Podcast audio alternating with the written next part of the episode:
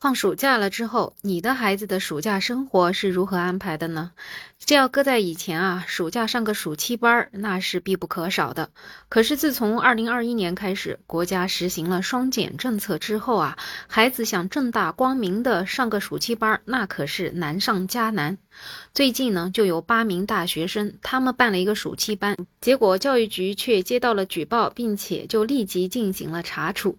那这样一件事情呢，也是引起了网友。我们的不满和质疑，你说这暑期班说撤就撤了，那这暑期班上的一百五十名孩子都由谁来照看呢？这个事情是发生在河北的肃宁县。根据举报的人所说呢，这个八名大学生是在暑假期间租用了临时场地，为中小学生提供了学科类培训服务。他们一共招到了七个班，一百五十名学生，每名学生收取费用是六百块钱。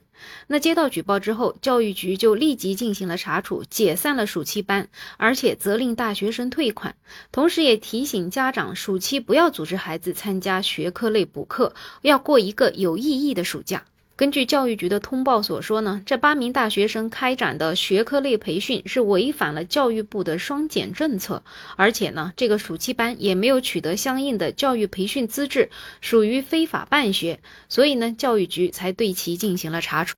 对于这样的处理结果呢，网友们可不买账，很多网友对教育局的处理结果表示不满，觉得这些大学生只是在进行暑期的社会实践活动，而且他们的收费确实不高。还有人说，这可能也是其他培训班嫌大学生收费太低了，挤压了他们的招生空间，所以故意举报打压他们。其实教育局啊也是被耍了，这可是在帮着其他培训机构招生呢。而且就说这个价钱啊，这些大学生哪里是在进行学科培训啊，分明就是在帮助家长解决暑期孩子无人照顾的问题。其实如果政府不提供公共托管服务，那么这个市场需求就会让这些暑期班存在。毕竟暑假整整两个月，家长哪有那么多时间一直陪着孩子呢？孩子在家万一憋出个毛病，出去呢又可能会太危险。所以上午送过去参加个辅导班，下午再过来接，不是最合适吗？现在你教育局给人家取缔了，那让这些孩子都去哪里呢？是准备让这些孩子们都继续回到家里看电视、玩手机吗？所以像这样的举动啊，就感觉还是操之过急了。另外呢，其实从大学生的角度来看啊，也还是明显的经验不足。明明知道国家有这样的双减政策，其实完全可以从公益的角度出发，去办一个暑假的这种公益活动，然后让家长们送孩子来参加，是不是那些培训机构可能就举报无门了呢？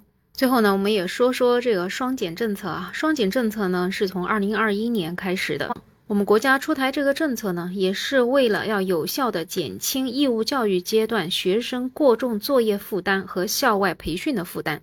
当时确实是啊，大家的作业也是特别多，然后校外的培训啊是一个接一个，所谓的内卷，也就是从那时候开始的。可是双减政策看起来是挺好的，但是真正有效果吗？其实从我的观察啊，真的并不是这样的。也许这些培训机构没有了，可是家长们的焦虑确实更多了。所以在我。我的身边很多家长都偷偷摸摸的把孩子送到了那些老师的家里进行补课，真是一点儿也没少啊！而且费用可能还比以前更高了。以前好歹还有个班儿，大家可以一起上一下，现在啊，很多时候只能是小规模的去上，那这个学费显然也比之前更高了。那如果说家长真正的就履行这个双减的这个政策，结果会怎么样呢？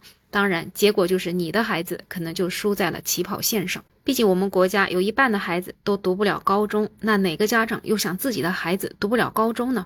所以啊，与其说双减，其实倒不如说要丰富我们国家的教育资源。如果教育资源还像现在这样子比较稀缺的话，那这个无论你怎么减，你双减还是实减，也解决不了现在内卷这样一个状况。不知道你孩子的暑假是怎么过的呢？欢迎在评论区留言，也欢迎订阅、点赞、收藏我的专辑。没有想法，我是梅乐，我们下期再见。